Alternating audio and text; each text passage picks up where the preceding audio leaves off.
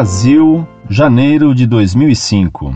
Caríssimo professor Orlando, que Cristo, nossa paz, vos abençoe e guarde. Fico muito agradecido pelo fato de o senhor enviar-me um e-mail noticiando a atualização da homepage da Associação Monfort. Para minha maior alegria, percebi que o senhor selecionou minhas mensagens para o espaço do leitor. A atualização está impecável. Parabéns, professor. Professor, trago-lhe uma questão. Levando em conta o dogma fora da igreja não há salvação, deve-se considerar que, necessariamente, todo protestante, por exemplo, estará condenado se não se converter à Santa Madre Igreja Católica? Ou estou fazendo uma interpretação apressada? No Evangelho de São Mateus, capítulo 25, a expressão a mim o fizeste não nos pode auxiliar na solução dessa questão? Procurei no catecismo uma resposta. Encontrei alguns comentários, mas não uma resposta definitiva. Este pode ser tema para um de seus futuros e-mails. Que tudo quanto façamos concorra para a maior glória de Deus. Muito prezado, salve Maria. É sempre um prazer responder-lhe, por isso faço logo que leio uma carta sua. Digo-lhe que é um prazer porque noto em suas palavras um desejo sincero de saber a verdade e de conhecer a autêntica doutrina católica.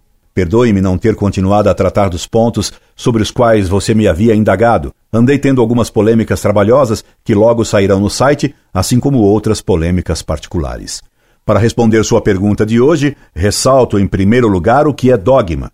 Fora da igreja não há salvação, conforme proclamado no Quarto Concílio de Latrão, Denzinger, 430, e o Sílabus, de Pio IX, este último tratando do liberalismo e sua esperança de que qualquer religião poderia salvar, especialmente o protestantismo, que se diz cristão.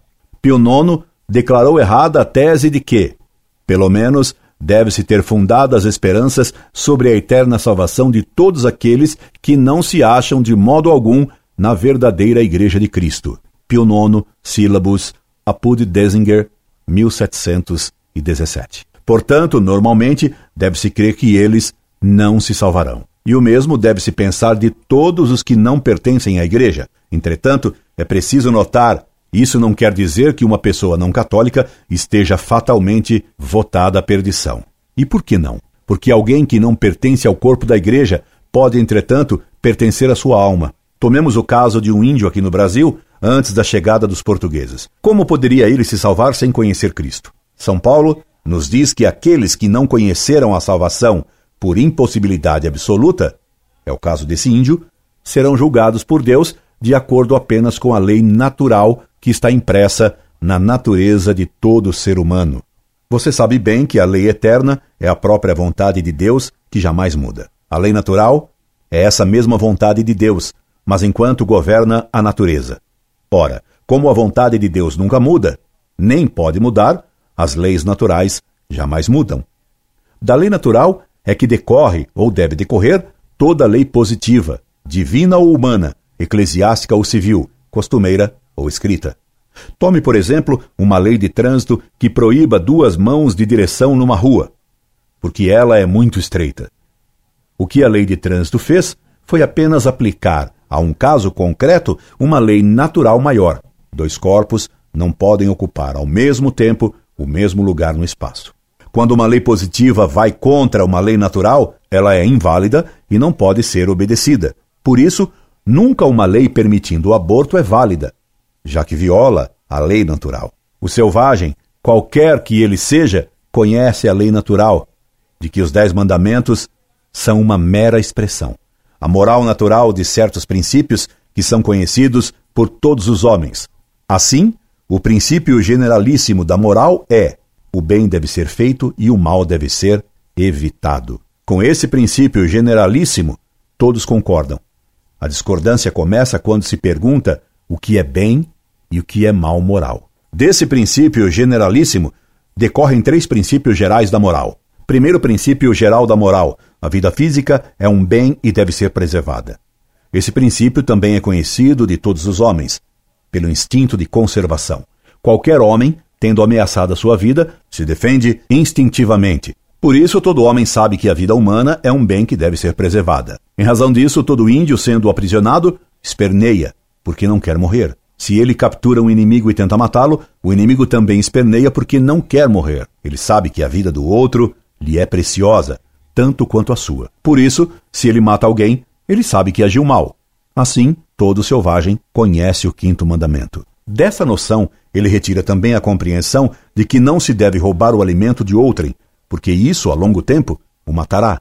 Daí todo selvagem lutar pelo seu território de caça ou por suas plantações. Todo selvagem conhece, portanto, o sétimo mandamento: não roubar. Segundo o princípio geral da moral, a vida da espécie é um bem e deve ser preservada. Não só a vida pessoal é um bem, mas qualquer homem compreende que a vida da humanidade é um bem ainda maior. Por isso, todo homem naturalmente deseja propagar a espécie, tendo filhos. Isso todo mundo conhece através do instinto de reprodução sexual. Por essa razão, todo homem quer defender seus filhos e sua esposa. Daí o adultério revoltar qualquer esposo ou esposa. Como consequência do conhecimento de que a perpetuação da espécie é um bem, todo homem sabe que deve honrar os pais, porque deram vida aos filhos pela união conjugal. Quando o ato sexual é realizado fora do matrimônio e não visa dar vida, é sempre desonroso. Noutra carta posso explicar-lhe melhor o honrar. O honrar inclui serviço, obediência, auxílio e assistência. Em todos os povos, por mais selvagens, o respeitar os pais sempre foi lei conhecida. Não cometer adultério, não agir sexualmente de modo errado. Daí, todo homem conhecer o quarto, sexto e o nono mandamentos. Terceiro princípio geral da moral: a vida intelectual é um bem e deve ser preservada e desenvolvida. Todo homem quer saber o que as coisas são. Todo homem quer saber a verdade. Isso não decorre de um instinto, como os dois princípios anteriores, e sim da tendência do homem para saber, porque Deus fez o homem para conhecê-lo. Dessa tendência natural do espírito humano decorre a condenação da mentira e o amor à verdade, e, portanto, o amor a Deus, verdade absoluta. Dessa tendência para a verdade que nos leva a Deus decorrem os mandamentos 1, 2, 3 e 8. Como exemplo, resumo para você os 42 pecados que o livro dos mortos dos pagãos enumerava e que a alma devia negar ter praticado diante de Osíris. Eu os colocarei em outra ordem para facilitar a sua compreensão. 1. Um, adorei os deuses. 2. Cumpri minhas promessas aos deuses. 3. Frequentei os templos. 4. Não fiz minha mãe chorar. 5. Não matei. 6. Fui puro. Fui puro. Fui puro. 7. Não mudei acerca de lugar. Não fui do MST. 8. Não caluniei. 9. Não cometi adultério. O décimo mandamento era decorrência do sétimo. Isso mostra como esses pagãos conheciam a lei natural. Se um pagão que não tivesse oportunidade de conhecer a revelação, era o caso de nossos índios antes da descoberta do Brasil, obedecesse à lei natural, ele se salvava, porque, embora não pertencesse ao corpo da igreja, pertencia à sua alma. Ele tinha o que a igreja chama de batismo de desejo. Se ele obedecia à lei natural, era claro que, se conhecesse a revelação, ele aceitaria. O caso que você põe do protestante é bem mais complicado. Suponhamos um protestante que não tivesse meio algum de conhecer a religião católica. Esse protestante teria que ser uma criança educada no protestantismo, sem instrução histórica e sem contato com católicos. Se ele for sincero e buscar a Deus, ele terá que ler a Bíblia e estudar a origem do protestantismo. Lendo a Sagrada Escritura, se for sincero, encontrará lá muitas coisas que condenam o protestantismo, tal qual ele é ensinado. Por exemplo, ele terá que ter devoção a Nossa Senhora, porque em São Lucas lerá que ela foi bendita entre todas as mulheres, e em São João lerá que Jesus deixou-nos Maria por mãe, e etc. Ele lerá em São Mateus que Cristo fundou a igreja sob Pedro, e não colegialmente. Lerá que não adianta ler a Bíblia apenas. Atos capítulo 8. Ele, sendo sincero, ficará católico de alma. E se tiver a oportunidade de conhecer um católico, se converterá. Também pelo estudo da história da religião protestante, que ele tem obrigação de conhecer, ele chegará facilmente à conclusão que a Igreja Católica é a verdadeira. Um dia, visitou-me um pastor de uma igrejola qualquer. Perguntei-lhe: Há quantos anos existe sua seita? Ele me disse: Há 17 anos. Contestei-lhe: Então ela é mais nova que minha sobrinha.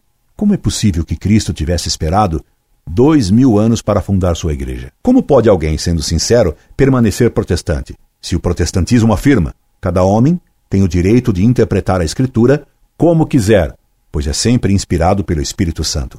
Se fosse assim, todas as interpretações da Bíblia seriam verdadeiras. Entretanto, para eles, a interpretação dos católicos é falsa. Caso, então, o tal protestante seja sincero, ele ficará facilmente católico, porque Deus não abandona ninguém e dará graças para esse protestante sincero encontrar a verdadeira religião. Logo, se houver um protestante sincero, o que é bem difícil, ou quase impossível, excetuando o caso de crianças, ele pertencerá à alma da igreja e poderia se salvar. Mas normalmente não se pode esperar bem da salvação de nenhum herege, porque fora da igreja não há salvação.